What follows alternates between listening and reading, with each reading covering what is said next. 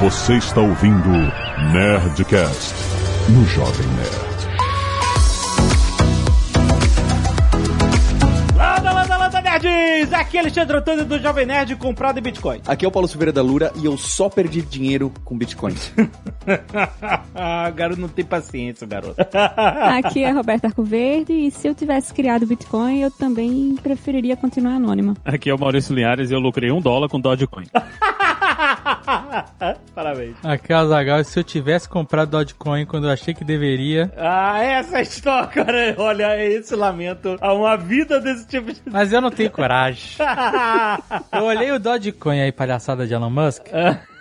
Tava a 5 centavos. Aham. E aí eu até mandei no grupo que a gente tem com o Marco Gomes, eu falei assim, e aí, seus compradores de Bitcoin, o que, que vocês acham dessa Dogecoin aí da Elon Musk? Faz um tempo. Aí, tipo, passou uma semana, a parada pulou pra 30 centavos. Tá vendo essa choradeira? não pode chorar. Não tô chorando, não.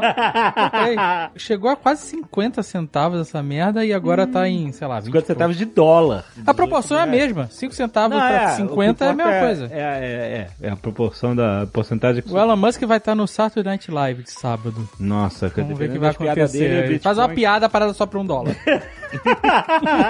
Exatamente. É uma boa dica essa, rapaz. Tá posicionado aí. Dogecoin é aquela do meme do cachorrinho? Essa é, mesmo. é. Essa O mesmo. cara fez a moeda, um criptomoeda de meme explodir. É, eu vi uma entrevista com o criador uma vez, e a cara dele de incrédulo, tipo assim, nem ele acreditava que o negócio ia dar certo. Eu fiz meio que zoando, gente. claro que fazer, é, exato. Faz pouquíssimo tempo que um cara no TikTok fez uma. Faz algumas semanas, né? O cara no TikTok ele fez uma moeda de zoeira e a moeda bateu 70 milhões de market cap. Fazer a Nerdcoin. É, vamos, vamos desenhar isso aqui, gente.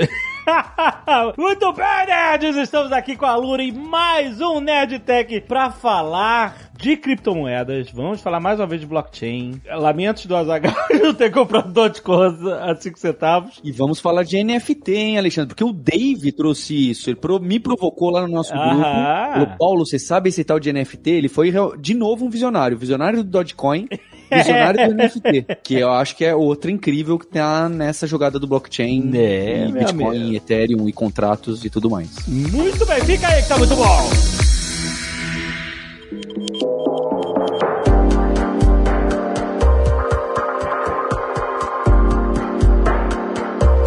Paulo falou de NFT. Ah, Porque agora, o NFT é, é, é uma parada de, de dar raiva. Azagal, explica a sua visão do NFT, o que, que é, porque realmente ninguém conhece e por que, que isso tem a ver com Bitcoin, blockchain. É, eu tô aprendendo, na verdade. Toda vez que eu quero falar de NFT, que a gente fala, é pra, na verdade, entender um pouco melhor. Então, quando eu vislumbrei esse negócio de NFT, que tem a ver com blockchain e tal, e criptomoedas também, no, no caso, eu pedi pro pessoal da redação do Nerd Bunker escrever uma matéria, porque eles iam ler um monte de coisa, estudar e, e resumir. E depois a gente gravou um Nerd Office, mas é você, muito resumidamente, é você dar características únicas pra arte digital, através de blockchain. fazer uma verificação de original. É Isso, exato. E aí você pode verificar, no final das contas, qualquer coisa digital e transforma ela numa peça única. Sim. Que pode ser copiada a exaustão e de forma idêntica. O que, né? No final das contas é isso. É, mas aí o. o Porque, por exemplo, eles pegaram aquele GIF do gatinho lá. O GIF do gato do Nyan Cat. E o cara botou um código NFT nela, Uhum. né? E agora falou, essa aqui é a única. É, mas. É, é Apesar de ter trilhões Não, sim. na internet. É, mas aí você fala assim, ah, mas como é que você sabe que é dele, que outra pessoa não pode chegar e fazer o mesmo, né? A mesma certificação. É porque ele provavelmente fez isso num site que é onde ele tem um perfil verificado, onde, sabe, tudo que sai de lá é conhecidamente verificado como original. E aí ele cria um non-fungible token, que é a, a sigla de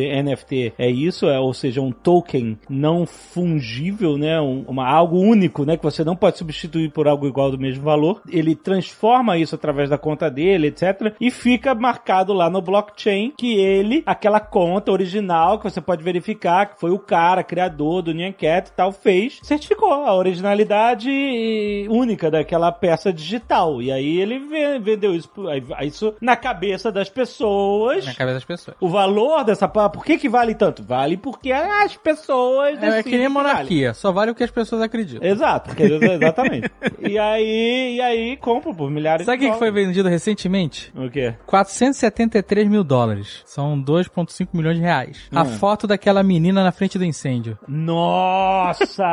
Sabe qual é esse meme da Vale- menininha? esse meme da menina rindo do incêndio, da casa incêndio. Pagou a universidade dela, pô. Ela tá fazendo universidade hoje. Aliás, você sabe qual é a história desse meme da menina em frente à casa? Tem a foto aí do. Não é a foto NFT, mas tem a foto aí Porra. pra, pra quem quiser ver no app do Jovem Nerd. Exato, essa foto dela. É, virou meme porque ela tá com um sorriso maligno e no fundo tem uma casa pegando fogo, né? Como se, né, dando a entender que é ela que botou fogo na casa, e- enfim. Mas a história é muito maneira. Teve um site que. Qual é o site desse que acha as pessoas dos memes e elas contam as histórias dos memes? É muito maneiro, mas eu vi isso no YouTube. E ela conta a história que. tem- Memepedia? Memepedia, será? Não, não sei. Seria o melhor cara. nome é possível. site que tá fazendo isso que eu acho muito maneiro. Tem o Know Your Meme também. É, mas aí ela, ela mesmo contando, né? Hoje ela tá mais velha. E ela diz que tava tendo um treinamento dos bombeiros. Alguém doou a casa pra que ela fosse queimada e que tivesse um treinamento dos Peraí, bombeiros. calma. Se alguém doou a casa é porque a casa tava num estado de merda inacreditável.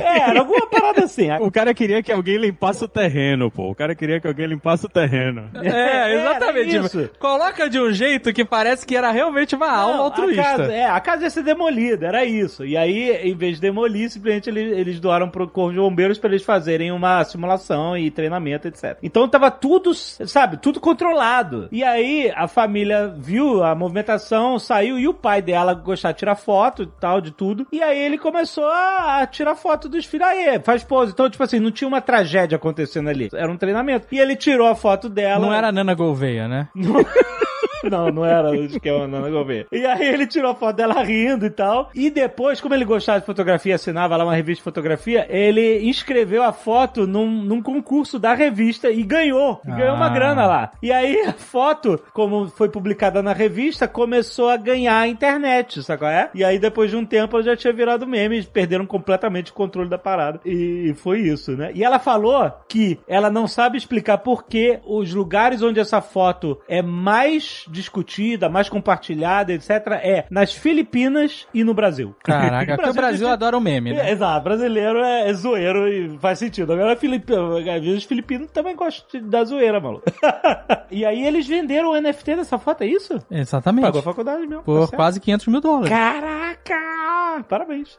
E antes do Linhares começar a criticar o NFT e tal, eu- quando saiu isso, então eu- deixa eu tentar dar o exemplo do mundo real que isso acontece, não é, Alexandre? Que quando você compra um quadro, eu ainda não fui, né, adquirido, não sou sócio da Luísa Trajano, mas eu compro alguns quadros, tá bem? Aham. de um pessoal de grafite do Grajaú que eu gosto bastante, né? Do Enivo, do Reveracidade. Eu tenho uns seis ou sete. Legal. E quando você compra desse pessoal que trabalha com sério e tal, eles falam, Paulo, eu te mando o certificado depois. Eu falo, que certificado? Só não, certificado de autenticidade pra falar que esse aqui é meu. O dia que você for revender, eu falei, gente, eu vou pendurar na minha casa, eu não vou revender. Não, mas tem que ter, Paulo. De- Deixa ele mandar sim, cara. É muito importante. É, eles mandaram, eles mandaram, eles insistiram, inclusive, porque eu acho que é assim, isso ajuda É. eles mesmos depois. Ajuda porque ele não quer, ele quer, evita a falsificação, entendeu? Evita não, dificulta. É, não evita, exatamente, verdade.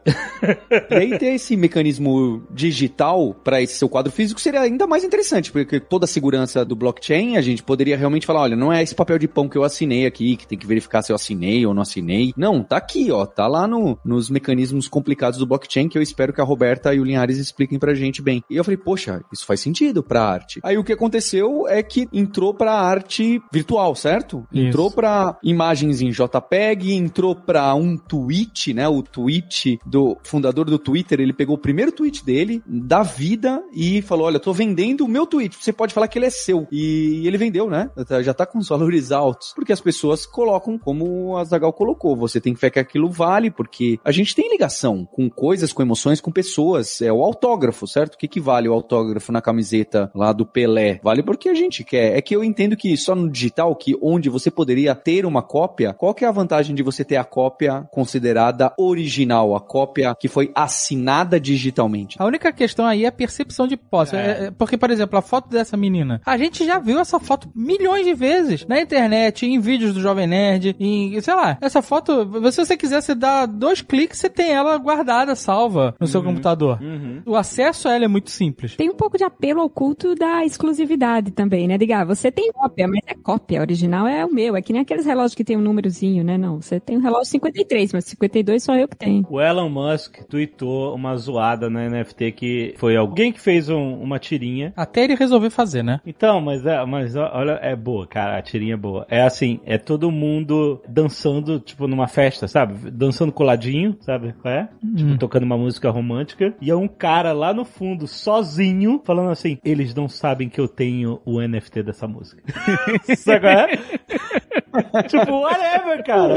Exatamente. É uma coisa de percepção pessoal mesmo. Por Mas que- isso é sobre tudo, né? No Sobre final das tudo, contas. Quando a gente é. compra um action figure numerado. É isso. Quando a gente, a gente lançou os action figures do Ozob, numerados. Aham. E limitados. No final das contas é isso, né? É isso que eles estão vendendo. O que eles estão procurando vender é, é a exclusividade de acesso à coisa. Inclusive porque você tem muita gente que está misturando essas coisas com copyright e não tem nada a ver com copyright. Você está comprando o NFT, na maior parte das vezes, o copyright ele continua com o artista, né? Você tem o colecionável, né? Como se você tivesse conseguido um autógrafo da pessoa. Inclusive tem muita gente fazendo NFTs em vez de fazer um NFT só da obra, eles estão fazendo vários, né? O cara pega aquela obra e ele faz 10 NFTs da obra, então vai ter 10 desse certificado, né? Como o Paulo falou. E o Paulo ele julga, viu? Eu disse a ele uma vez que eu ia comprar uns prints pra botar aqui em casa, ele me julgou. Disse que eu não deveria comprar prints, eu deveria comprar originais pra pendurar na minha casa. Eu lembro Né? disso. Falou, Pois é. vai na galeria de arte, retiro, não retiro o que eu Foi. disse. O Paulo julga. Outra coisa que eu acho que talvez para o produtor, para a pessoa que está produzindo arte, talvez seja uma, uma das coisas mais importantes é que a maior parte dos NFTs que estão sendo produzidos agora, eles são produzidos com smart contracts, né, que são os contratos inteligentes que a gente tem em uma das redes de blockchain especificamente, que dizem que todas as vezes que o produto for vendido, né, toda vez que você repassar esse NFT, você paga um pedaço pro artista. O artista ele continua recebendo residual, como copyright mesmo, né? Ele continua recebe- recebendo o residual da venda daquela obra digital, né? Mesmo depois da primeira venda, né? Ele não tá ganhando dinheiro somente naquela primeira venda. A maior parte das vezes que o pessoal tá fazendo isso aí hoje, eles estão fazendo com um contratozinho que diz, olha, toda vez que você vender, vai um pedacinho do dinheiro que foi vendido para o artista também. Mas parece que isso tem limitações se você mudar de rede. A maior parte dessas coisas é feito com a rede Ethereum, né? A rede que o pessoal tá usando hoje. Na rede do Bitcoin mesmo não é possível fazer isso, né? Isso é uma coisa específica de redes que tem smart contracts. Então você tem que fazer o seu NFT dentro de uma rede dessas e você fica realmente preso dentro dessa rede. Você só vai poder receber em moeda dessa rede onde você fez o NFT. Eu queria entender a, a parada do Paulo com arte original e print. Porque Você o Paulo ficou tem dinheiro no por causa bolso. Nerd. Store? Você tá preocupado com a Nerd Store? Não, não, a gente nem, inclusive, não tem nada a ver com a Nerd Store mais.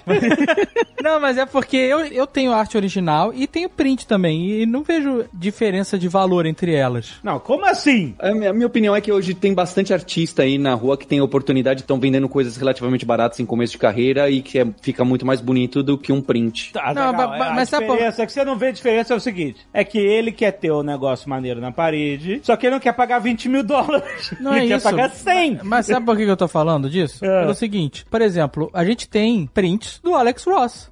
E são Então, mas li- é licenciados dele, são prints. Não, eu sei. Ele ok. faz um original e faz um monte de print. Então, cara, o negócio disso é, é preço. Lembra do cara da Comic Con que tinha o quadro do Han Solo maneiríssimo lá? Sim. Custava 20 mil dólares. Aham. Mas era, ele pintou na tela ali. É verdade. Tá Então. caríssimo. É, é, Eu exato. adorava aquele quadro. Queria comprar quando ele falou o preço cair pra trás.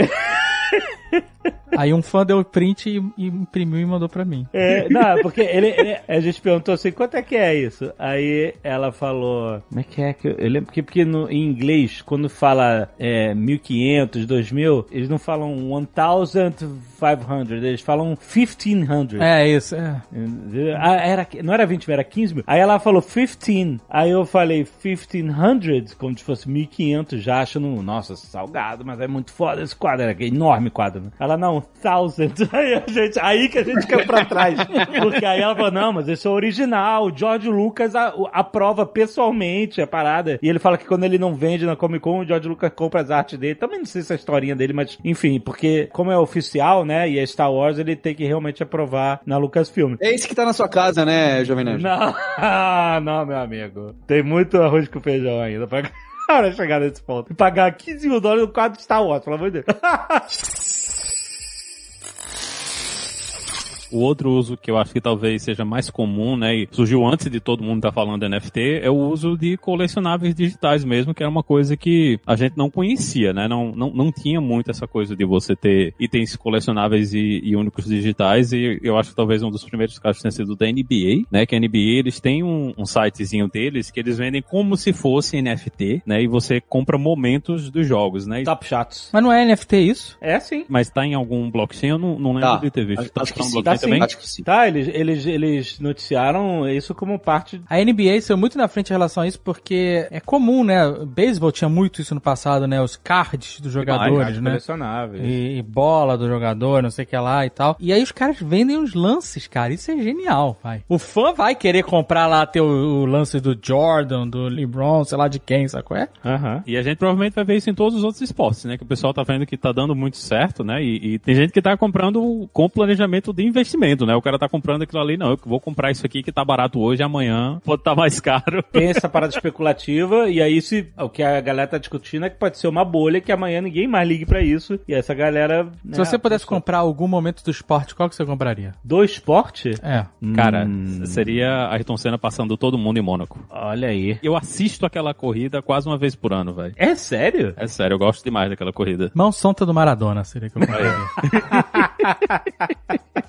Mas o mercado de NFT já tá numa descendente há um tempo agora, né? Há quem diga que, de fato, a- o pico, a alta já passou. Tem uma treta, né? Tem um problemão ambiental relacionado a. Mas eu acho que o problema ambiental não é o que, Não, que no que move baixa o valor? Acho que É. não. Você não tinha pago 69 milhões de dólares na, na NFT lá do, do Bipo. Mas isso aí, cara, foi a bolha estourando esse dia, eu acho.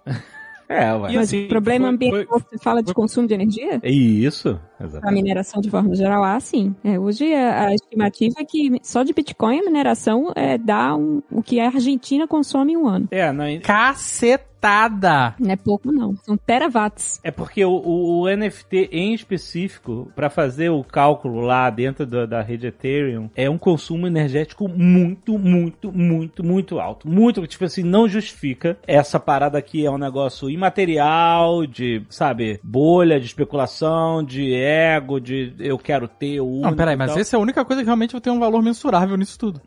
não, então, é que eles falam, o valor energético gasto pra fazer, ou pra mintar uma arte, né, que eles chamam mintar é o ato de você criar um NFT. Não precisa ser uma arte, pode ser qualquer coisa digital, né? É um valor tão alto que isso gerou, sabe, protesto, tipo, a galera teve o, o site, qual foi o, ArtStation? Foi o ArtStation que quis implementar a venda por NFT, tomou muita porrada dos artistas, falou assim, caraca, como você tá... E eles desistiram, falaram assim, não, não, não é a hora e tal. E aí tem esse papo de que existe uma reforma a ser feita no Ethereum para que eles mudem a forma que era Proof of Work para Proof of State, é isso? É, o Ethereum 2.0. Tá pra sair ou já saiu agora em abril de 2021. A previsão era novembro, foi atrasando. Era uma mudança é, radical na forma como se autentica a coisa toda e que aí sim não teria, em, em tese, esse consumo energético absurdamente alto que tem hoje, né? E aí, se isso acontecer, ao meu ver, é, aí, é, pô, a parada é legal pra todo mundo, pros artistas e tal. Enquanto for um problema ecológico de verdade, é realmente problemático, né? É porque eu penso que isso não é exclusividade de NFT, não. Eu acho que é uma questão de mineração de forma geral, né? E a Ethereum nem é das piores. Para minerar Bitcoin, você gasta mais energia do que na rede da Ethereum, que é um pouquinho melhor. Mas com essa mudança para Proof of Stake que você comentou, de fato, a ideia é que não vai ter mais mineração para receber os Ethers lá. É uma outra estratégia, né, de recebimento de Ether e, portanto, você não precisaria desse poder computacional ridículo que hoje você precisa gastar para ganhar, que muitas vezes não compensa, né? Só compensa se você usar malware e minerar em, em parques onde energia é muito barata, tipo na Venezuela. Mas minerar nos Estados Unidos, por exemplo, já não compensa. Mesmo você ganhando Bitcoin agora tá quanto? 50 mil dólares, eu acho. 50 e poucos, é. Ser bitcoins por bloco, o custo que você tem de energia, de hardware, não compensa o valor que você ganharia. Quem tem energia solar talvez compense. É, com energia no- renovável. É, com, e a com desculpa energia... deles, né? Mas não, mas não tem escala, cara. Não tem escala pra segurar isso. Então, não tem. Esse é o, o, o grande problema. E assim, Depende do Elon Musk, né, também, né? Mas eu acho que é importante também dizer por que que é assim, né? A ideia que seja difícil de- de minerar é para fazer com que seja difícil de você quebrar a rede, né? O- a grande questão da mineração, ela foi feita para ser difícil, para que fosse mais difícil das pessoas fazerem ataques à, à rede, né? Ao, ao blockchain, para evitar que as pessoas conseguissem roubar tokens de outras pessoas. Porque se fosse fácil de você produzir os blocos, né? De você construir novos blocos dentro da rede, então muita gente provavelmente ia tentar fazer ataques à rede de prever, né, os próximos blocos e empurrar eles dentro da rede. Então, a ideia do criador original, dos vários criadores, né, ninguém sabe o que foi que aconteceu, parece roteiro de, de filme de ficção científica, era que é difícil de você minerar, porque é difícil de você fazer ataques e criar coisas inválidas dentro da rede, porque a ideia do blockchain é que você tem um ambiente onde você não pode confiar em ninguém. Como ele é um, um ambiente que é peer-to-peer, né, vários computadores todos conectados na rede, e você deve, o, o ideal é que você assuma que todo mundo tá ali querendo destruir, né, tá querendo causar problema, invadir ou, ou tomar conta da rede. Então a ideia foi criar um protocolo que fizesse com que fosse muito difícil de maus atores, né, de hackers tentarem invadir e quebrar a rede, né? Então essa coisa da mineração é um problema, né, um problema ecológico, mas existem motivos para que isso seja assim, né? Inclusive é um problema que o, o jeito que o problema foi definido, ele foi feito para que ele fosse lento e caro, para que não houvesse interesse das pessoas de atacar a rede, né? Porque financeiramente não vale a pena você tentar atacar a rede. É muito melhor você simplesmente tentar minerar Aham. do jeito natural mesmo do que você tentar atacar a rede. É que tipo o Mondega, que quando ele era moleque, ele começou a ganhar aqueles cartões da PSN de aniversário, de Natal e tal, né? Com crédito pra comprar jogo e tal. Aí ele raspava e tinha lá o código, né? Você bota lá o código na, na PSN e, e- e ganha lá 50 reais na tua carteira, essas coisas. Aí ele falou, ele- um dia ele chegou pra mim e falou assim: Vem cá, esse código aqui aleatório, se eu colocar um outro código qualquer e acertar o que tá em outro cartão, eu vou ganhar essa grana? Eu falei assim: Sim, só que você nunca vai acertar. Cara, ele ficou uma noite inteira tentando acertar na força bruta. É basicamente o que você falou, assim, não vale. O, o gasto de energia tão grande, você não vai conseguir. Pois até é. você acertar, cara. É mais fácil trabalhar e comprar um outro. o investimento sai bem melhor você jogar pelas regras do jogo, né? E esse é o grande problema que o, o Ethereum vai ter que resolver, é que esses algoritmos de Proof of Stake, né, de prova de participação, são mais, talvez eles sejam mais fáceis de ser aproveitados. Qual é a grande diferença entre esses dois conceitos, Proof of Work e Proof of Stake, que eu não entendi até hoje? A questão do proof of work é que você provou que você fez vários cálculos, né? Você definitivamente gastou dinheiro, né? E tempo ali de CPU para fazer todos os cálculos e porque você tá fazendo o que o Almôndega tentou fazer, né? Os mineradores eles, eles fazem o que o Almôndega tentou fazer, eles tentam adivinhar o número, né? Não tem um jeito fácil de você chegar no número, então no geral eles fazem ataques de força bruta mesmo, tentando gerar vários números para descobrir qual é o número que vai casar dentro do bloco. Não, não é fudendo, não é nem fudendo isso. Ele- todo mundo fala que é uma conta complicadíssima e é tudo força bruta? É, tudo força bruta. É, é uma É. conta complicadíssima de força bruta. É, mas é, é por design, é de propósito, como É de o Maurício propósito. falou. É, é pra ser assim mesmo. É Alan Turing na veia lá, tá, tentando. É você queimar a sua CPU até você dar a sorte de acertar o número, né? E você Não, vai. é pior que o Enigma, porque no Enigma você tinha. Havia um objetivo, as pessoas criptografavam a mensagem porque era um segredo de guerra. No Bitcoin, o clássico, esse do Proof of Work, isso acontece, você precisa fazer. Essa conta não tem sentido nenhum para a vida das pessoas. É só para poder gerar um mecanismo de que é difícil você minerar. Uhum. Só para poder criar esse mecanismo de escassez tipo a do ouro, que depois de um tempo, quanto mais você minerou esse minério da terra, vai ficando mais difícil encontrar. Você precisa trabalhar mais Aham. para encontrar novas jazidas e etc. E tem fim também, né? Os blocos Tem fim. estão pra então esse terminar. mecanismo de a uns 80 escassez de algo precioso, de que a gente dá valor, eles tentaram encontrar alguma forma de simular no digital. E faz sentido, tá? Só que o que não faz sentido é porque lá a gente cava porque a gente sabe que lá tem uma pode ter uma pedra de ouro. Aqui a gente joga um número só porque alguém quis simular o mecanismo de escassez. É mais complexo que isso, tá? Todo Uhum. mecanismo econômico por trás, mas é uma analogia boa. Mas e, e a diferença do Proof of Stake, então? A do Proof of Stake é que as várias máquinas vão ter que chegar a acreditar na mesma coisa, né? Então você tem que ter um algoritmo onde as máquinas todas cheguem cheguem à mesma decisão, onde a rede por completo chegue na mesma decisão, né, de aceitar que aquele bloco é válido e colocar ele dentro do blockchain. Só que nesse caso você não tem prova de que você gastou alguma coisa. Não, você tem que entrar com dinheiro. Você tem que entrar com dinheiro, você tem que pagar. Tudo é pago. Inclusive, quando você vai fazer o, no futuro, né? Hoje você já paga para fazer o NFT, mas no futuro, quando você quiser fazer isso aí, você vai ter que pagar essas máquinas. É menos do que é hoje, né? Hoje, qualquer transação que você tiver que fazer dentro dessas redes, você tem que pagar os mineradores para eles confirmarem a transação, mas vai acontecer a mesma coisa, né? Você vai pagar esses mineradores, que eles não vão estar mais minerando o tempo todo, eles vão estar só procurando as transações, você paga para eles para eles dizerem, pronto, essa transação aqui, eu, a gente vai confirmar e vai colocar ela dentro da rede só com pagamento, agora sem gastar tempo de processamento, né? A ideia que o, o pessoal tem no Ethereum é acabar com essa coisa das grandes fazendas de mineração, que é um dos grandes problemas do Bitcoin, que o pessoal gosta de dizer que é tudo descentralizado, mas não é. O, a maior parte dessas redes, elas são extremamente centralizadas, né? E principalmente na China, a maior parte do poder computacional e de decisão dessas coisas acontece lá porque é onde estão os grandes grupos de mineração, né? Então, se eles disserem que uma coisa não vai acontecer, uma coisa não vai acontecer. Não tem muito como você ir contra os mineradores. Então, um dos outros problemas que o pessoal do Ethereum quer resolver com isso aí é diminuir o poder das pessoas que estão na rede somente minerando, né? Em vez de ser a galera que está realmente fazendo troca de dinheiro dentro da rede. Até porque isso é insustentável. A gente está num momento agora muito interessante porque Bitcoin valorizou, aliás, criptomoedas de uma forma geral, valorizaram muito nos últimos dois anos. Mas foi muito. Foi um negócio que, acho que a última vez que eu vi, de 2015 para cá, foi mais de 10 mil por cento de valorização, né? Até fiquei danada que a minha esposa tinha 5 reais de Bitcoin que ela comprou em 2016 e perdeu, ó. Agora valeria mais de 50 mil. Nossa, mãe. Perdeu a Ai, cadê o lamento? Cadê você criticando? Lamento, lamento, lamento.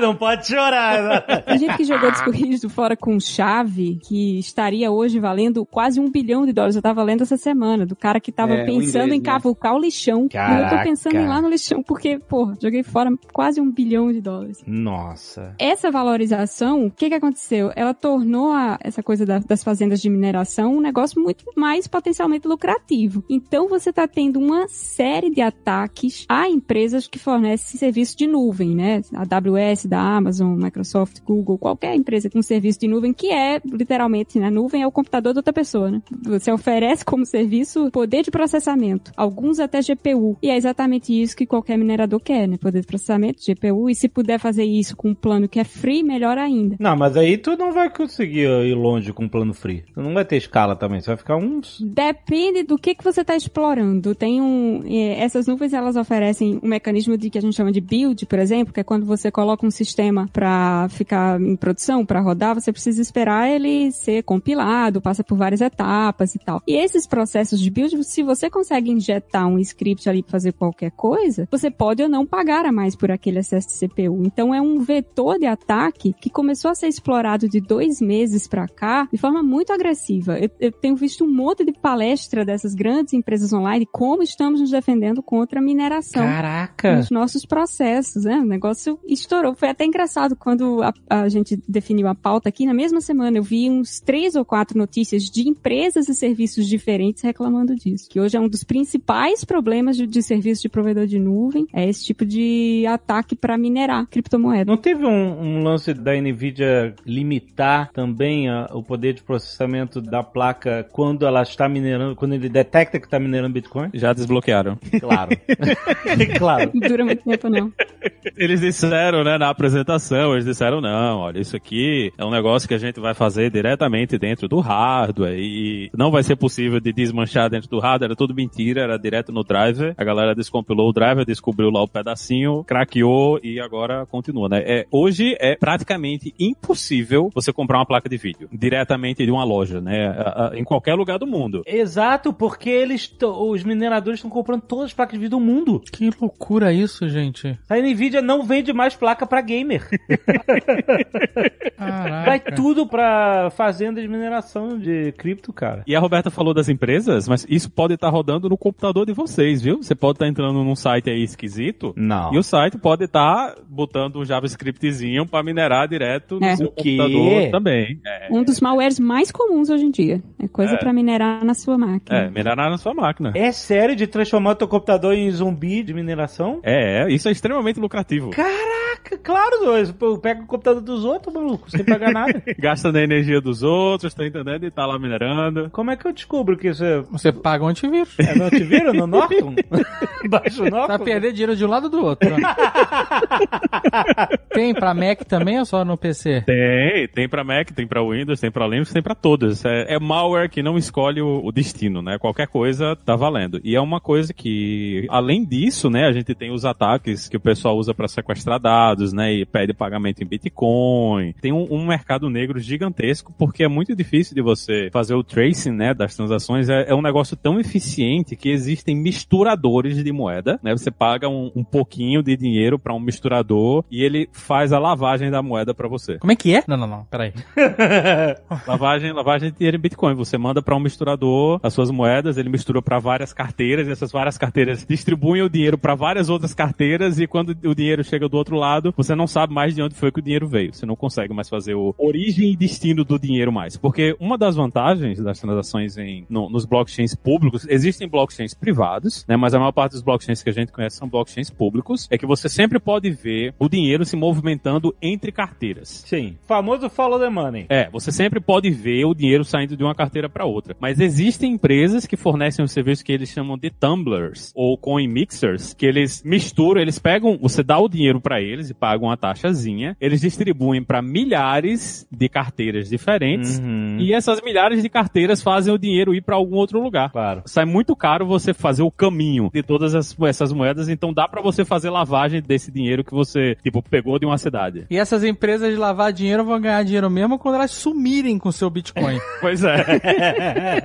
é, porque vamos imaginar, se alguém é, é preso por um crime financeiro, Hum. aí esse cara recebeu mó grana suja em Bitcoin. É. Aí os caras prenderam o cara, tiveram acesso à carteira dele. Eles podem ir lá e seguir essa grana Entendi. pra outras carteiras. Pra sabe? ver quem tá Só envolvido. Que se o cara tá com a carteira toda mi- misturada dessa forma, cada centavo vem de uma das milhares aí, aí realmente não atrapalha o trabalho de investigação mesmo. de Caraca, origem, que né? loucura. Pois é, é um mercado bem avançado, né? Por isso que tem muito governo preocupado com essas coisas, né? A chance de você cometer fraude, né? E a gente tem vários casos de fraude mesmo, de gente, porque um- uma das coisas que estava acontecendo muito é, em vez das empresas fazerem IPO do jeito que elas fazem normalmente, faz, lançam as ações numa bolsa de valores, né? Então coletava dinheiro via essas plataformas de crowdsourcing, era fazer o IPO via moeda, né? Eles criavam sua própria moeda, mineravam lá X moedas e diziam, olha, é, cada moeda que a gente tem aqui vale X e a gente vai vender essas moedas para financiar o projeto que a gente está fazendo. Então não passava por um Catarse, não passava por um Kickstarter, era toda a empresa fazendo a sua própria emissão de moedas. E muita gente investiu nessas coisas e a galera desapareceu com a moeda, né? Desapareceu com o dia, desapareceu com a empresa, nunca surgiu nada dessas coisas e, e a gente tem vários casos de fraude e assim. Se você participou de uma coisa dessas, você não tem nenhuma proteção legal porque isso não faz parte do mercado financeiro. Você não pode reclamar de nenhuma outra empresa porque os caras simplesmente desapareceram, né? Então, no máximo, você pode tentar fazer um, um processar a galera, pagar um advogado, mas isso custa dinheiro, né? Então, a maior parte das pessoas simplesmente assumiu, não, vamos assumir a derrota aqui, a gente perdeu o dinheiro e foi-se embora. Então, é, é outro problema que a gente tem nesses ambientes que as proteções que a gente está acostumado no mercado financeiro,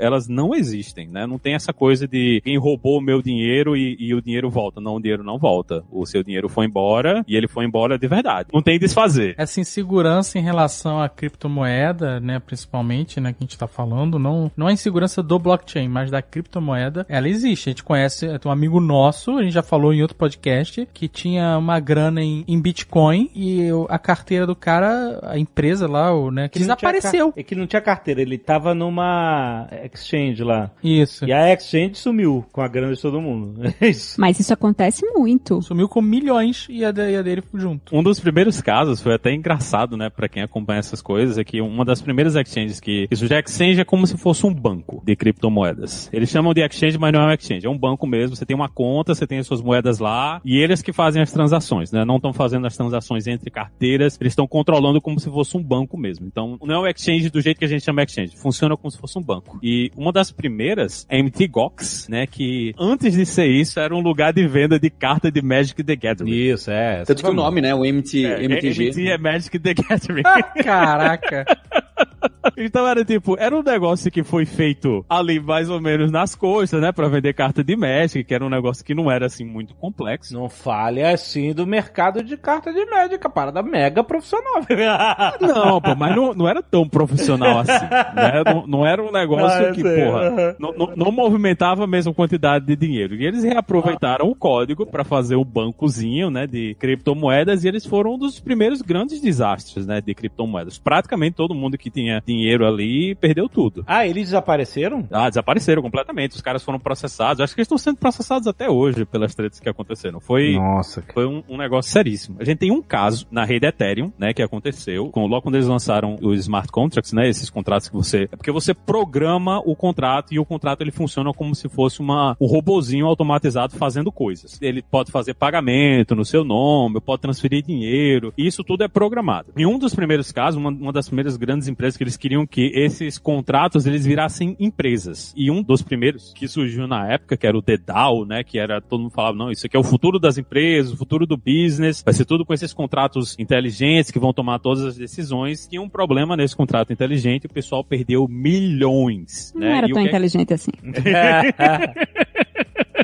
E o que aconteceu é que eles resolveram que eles não iam deixar que isso acontecesse, né? Porque foi um ataque mesmo e fez isso acontecer. E eles fizeram um fork, né? Do blockchain do Ethereum nessa época. E o fork é tipo, você resolve que o blockchain ele vai por outro caminho forçado, né? Você não tá fazendo todo mundo aceitar a mudança. Você vai simplesmente dizer, ó, a partir daqui agora a gente tem as máquinas que vão mudar e, e pode ter máquina que não vai aceitar a mudança. A gente deixa elas pra lá e eles fizeram esse fork desfazendo o ataque. Mas esse é praticamente um dos únicos casos em criptomoedas que a gente viu isso acontecer, porque o Ethereum ele tem uma, uma fundação que controla a moeda. Então eles têm um pouco mais de controle direto de tomar decisões. São algumas pessoas que têm o, controle disso aí. Também é outro exemplo de que é descentralizado pero no mucho, porque tem pessoas que tomam essas decisões, mas nesse caso eles fizeram que muita gente perdeu muito dinheiro. Mas no geral, se alguém tem acesso a- ao seu segredo, né, a sua chave privada, eles podem fazer o que eles quiserem com a sua carteira, mandar o dinheiro pra onde eles quiserem e perdeu, né? Esse dinheiro não volta.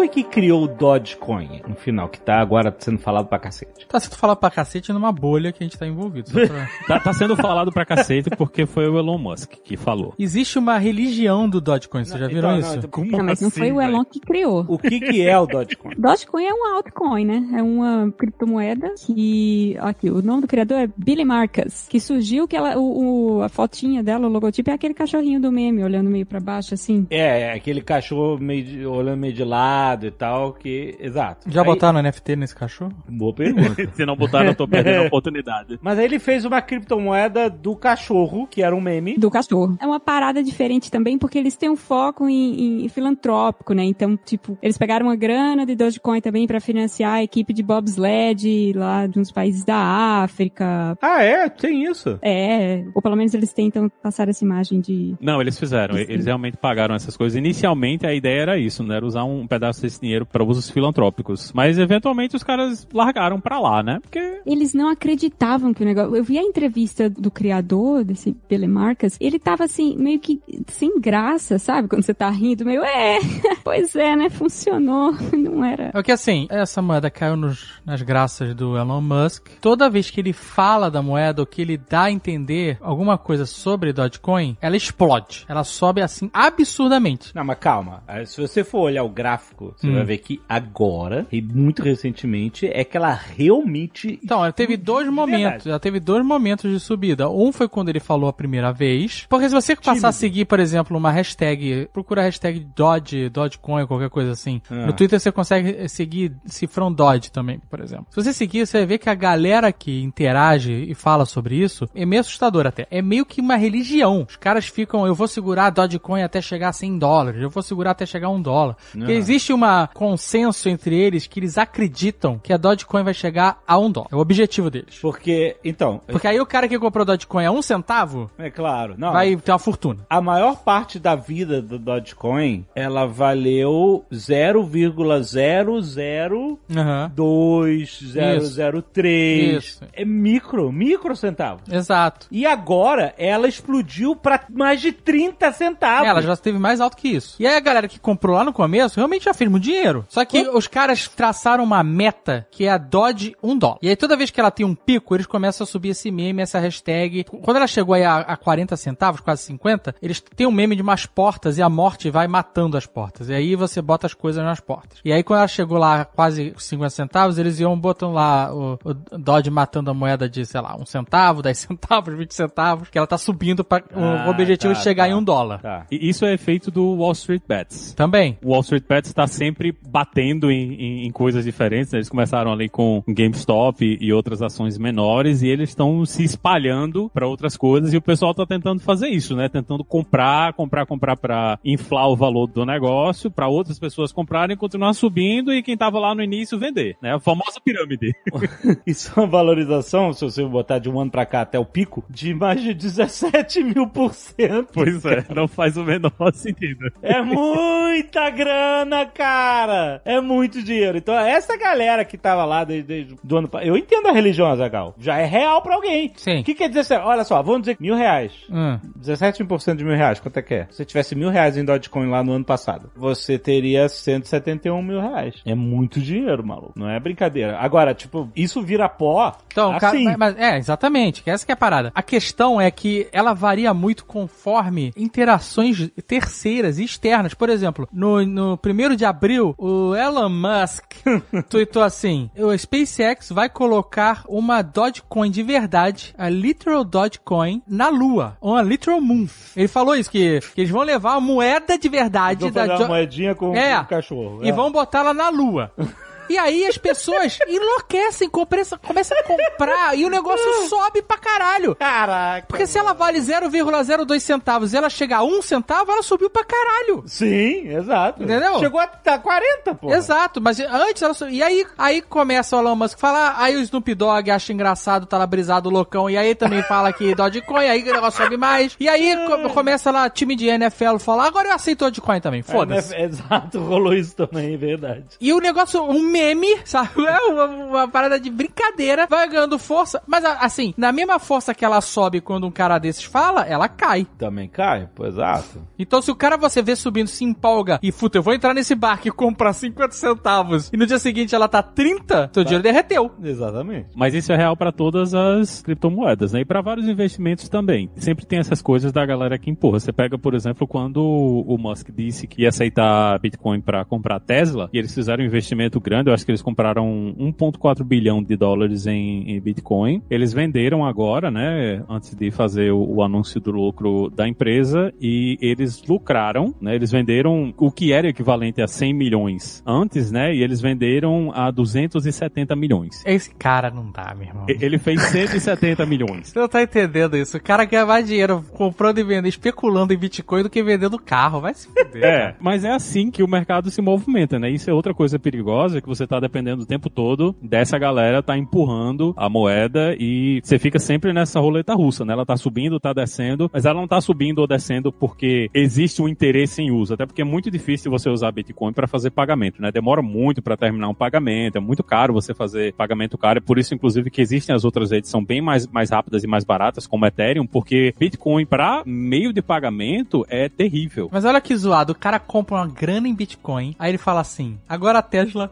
aceita Bitcoin. Aí a parada sobe pra caralho, aí ele vai e vende a Bitcoin. Não. Mas ele não, a empresa dele. Aí ela- ele bota como lucro da empresa. Caraca, meu irmão. Esse cara é o Dr. Evil. Mas é saber contar história, né? E isso é até uma coisa que o pessoal fala muito do, do mercado atual, é que as grandes empresas e as empresas mais importantes que a gente tem hoje são empresas de pessoas que sabem contar histórias e vender essa história para o mercado. É o caso do Musk, né? Que vendeu essa coisa do, não, vamos fazer o foguete que esse, esse foguete é reusável, vamos fazer o primeiro carro elétrico que vai ser foda. É o caso do Bezos, que vai ser a loja de tudo, né? Então, essa galera que era muito boa de contar história e executar são as grandes empresas que a gente tem hoje, né? Então, o mercado ele tá procurando o tempo todo essas grandes histórias, essa galera que consegue atender esse interesse das pessoas de ver essas grandes histórias e eles querem botar dinheiro nisso aí. O grande problema que todo mundo fala hoje é que é muito difícil vencer essas empresas que têm esses líderes carismáticos, né, que chamam muita atenção, porque todo mundo quer dar dinheiro para essas empresas. E ninguém quer dar dinheiro para as empresas que são mais chatas, né, que pouca gente fala. Então é, é muito barato pro Musk levantar dinheiro no mercado, muito barato pro Bezos levantar dinheiro no mercado, mas para outras empresas sai muito mais caro porque eles não têm esse contador de histórias. Tudo isso faz parte do mercado financeiro como um todo, né? É mais radical quando você olha o que é que tá acontecendo nas criptomoedas, mas é meio que a situação total do mercado. Que era o caso do Steve Jobs também, um excelente contador de história. Pois é, o que a gente tá vendo aí é só uma versão mais selvagem dessas situações.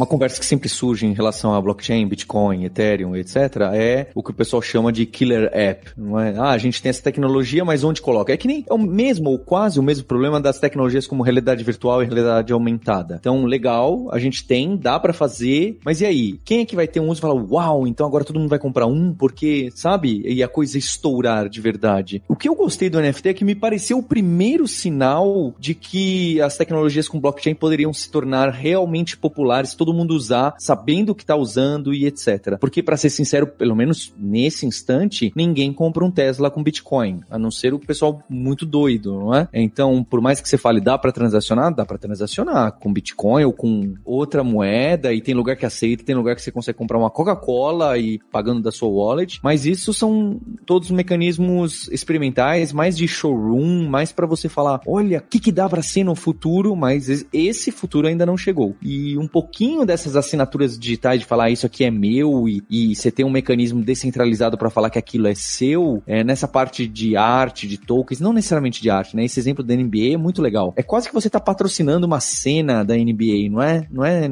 só comprar, é, é interessante. Esse me pareceu, eu falei, poxa, não sei se é exatamente isso, mas esse caminho poderia ser um dos mecanismos que fala, olha, agora as tecnologias que blockchain estão envolvidas vai detonar porque vai por esse caminho. Eu queria saber o que vocês acham, se acha que se é realmente viável para estourar ou se tem outras aplicações, seja como moeda, criptomoeda, seja o blockchain no geral, que fala, poxa, não, esse caminho vai dar certo, tem chance de estourar. NFTs são interessantes, mas eu acho que o que faz com que NFTs sejam possíveis, né, que são os contratos inteligentes, é o, pelo menos do meu ponto de vista, a coisa mais importante, né, que são robozinhos programáveis que você pode usar para fazer transações financeiras. Eu acho que é essa coisa, né, NFT é o caso mais comum que a gente tem hoje, mas a capacidade de você ter esses robozinhos rodando dentro da rede, tomando decisões, fazendo transferência de dinheiro e tudo isso, eu acho que é, assim, o, a coisa mais interessante. Talvez a coisa mais importante e é uma das coisas que o pessoal tenta vender mais o Ethereum por causa disso, né? Porque o Ethereum, ele tem a possibilidade de você fazer essas coisas e eu acho que a gente precisa entender um pouco mais os problemas de segurança que isso tem, né? E, e é possível, inclusive, que esses robôs, eles sejam o que vai dar a segurança de você garantir que uma transação, ela realmente executou e se der alguma coisa errada, você desfazer a transação. Né? Eu acho que a gente está seguindo, você pode usar, por exemplo, uma, uma, coisa que eu não sei como é que é no Brasil, mas aqui nos Estados Unidos eles chamam de conta de escrow, que quando eu vou fazer o, o financiamento da casa, eu não dou a minha entrada direto para a construtora. Eu coloco numa conta que é gerenciada por um terceiro e esse só quando tá tudo certo, a construtora tá com tudo garantido, me entregou a casa, tá tudo comprovado que esse dinheiro vai sair para a construtora de verdade, né? Então eu tenho uma garantia que o sistema financeiro tá me dando e isso vai acontecer. Eu acho que esse tipo de solução e essas coisas que dão um pouco mais de segurança para mim como pessoa física fazendo uma transação com criptomoedas, talvez seja o que vai fazer com que essas coisas realmente estourem no futuro, né? Virem realmente uma coisa mais confiável. Porque hoje, para um leigo, né, até pra gente que tá acostumado a, usar essas coisas, é perigoso, né? A chance de dar merda e você perder tudo é grande. Então imagina para as pessoas que não estão acostumadas. Então eu acho que essa coisa de você ter esses contratos inteligentes talvez seja o, o que vai fazer com que essas coisas entrem mesmo pro mainstream. E além de segurança,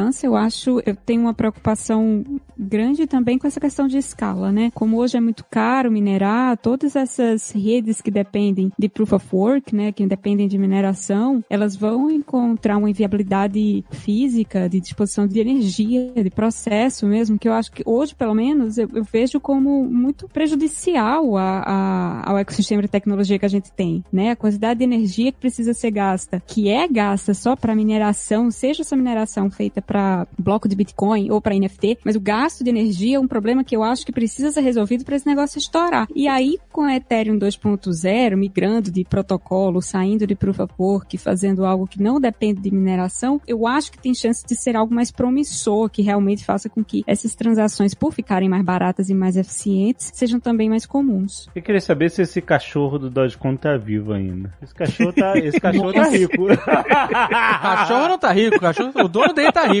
É, é, exato. E o Paulo achou aí que já botaram, já mintaram o cachorro. Mintaram o cachorro original, caraca. E aí, venderam? Por quanto? Quanto é que foi essa venda aí do cachorro? Então, vender foi baixo, 126 dólares, e se chegasse até 10 mil dólares, eles iam doar pra alguma fundação, acho que de cachorro. E miou, miou, miou, miou. A bolha estourou. O cara tem que pegar essa grana e comprar Dogecoin. Dodge é o nome do cachorro? É por isso que é Dogecoin? É, não é dog? Porque é como se ele falasse errado, pô. É É, como isso. se ele falasse errado. Ah, é dog, só que falado errado, Dodge. Ah, É, do- dog falado errado. No- Os Tipo memes eram cachorro. Cachorro.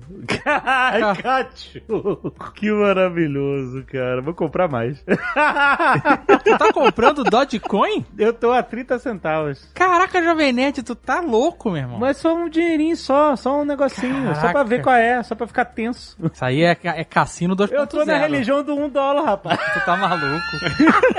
Dogecoin um dólar amanhã. To the moon!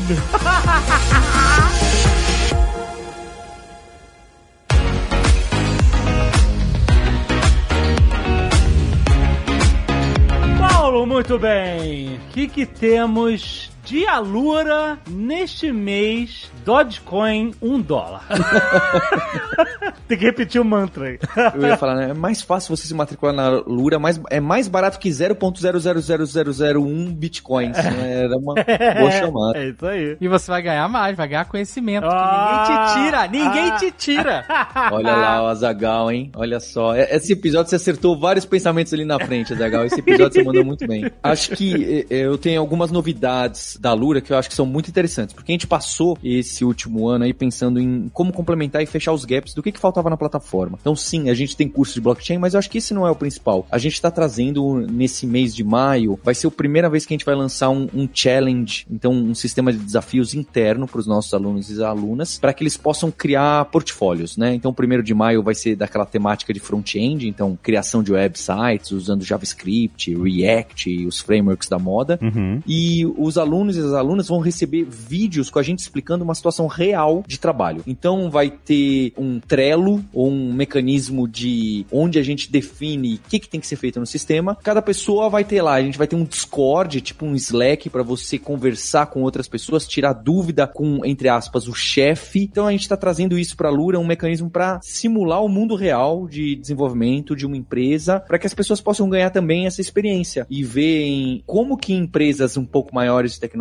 como que se trabalha, como que às vezes a gente recebe, né, meio torto, ah, eu quero que faça isso no site, mas peraí, faltou esse detalhe, como que eu implemento isso? Então a gente criou esse mecanismo de Alura Challenges, onde a gente traz uma especificação de problema e a gente deixa em aberto. Eu não vou falar, olha, Zagal, usa essa tecnologia aqui para implementar essa parte. Aham. A gente vai dar várias opções e você tem que, entre aspas, se virar. É claro que vai estar correlacionado aos nossos cursos, formações e podcasts, mas o Alura Challenge é um mecanismo muito legal para que você possa se sentir ali jogado aos leões e ter o nosso suporte. E também marca o lançamento do nosso Discord oficial que pediram durante muito tempo. Olha aí. Então a gente tem uma comunidade nova da Lura interna pra gente conversar, tirar dúvida, real time. A gente começa com essa parte front-end para depois ir pro back-end, data science e outras áreas. Então a gente está lançando tanto esse mecanismo de desafios quanto o nosso Discord dos alunos de maneira gradual de eh, diversos assuntos que a Lura aborda, porque a gente quer fazer direitinho para escalar, porque tem muita gente acessando já. Excelente. Então entra aí em alura.com.br barra promoção barra nerd que você tem 10% de desconto na sua assinatura para ter acesso a tudo isso, a todo o universo de educação à distância da Alura. Cara, quantos cursos? Mais de 1.250, eu acho. Nossa, cara. Tudo é Moon. Isso sim.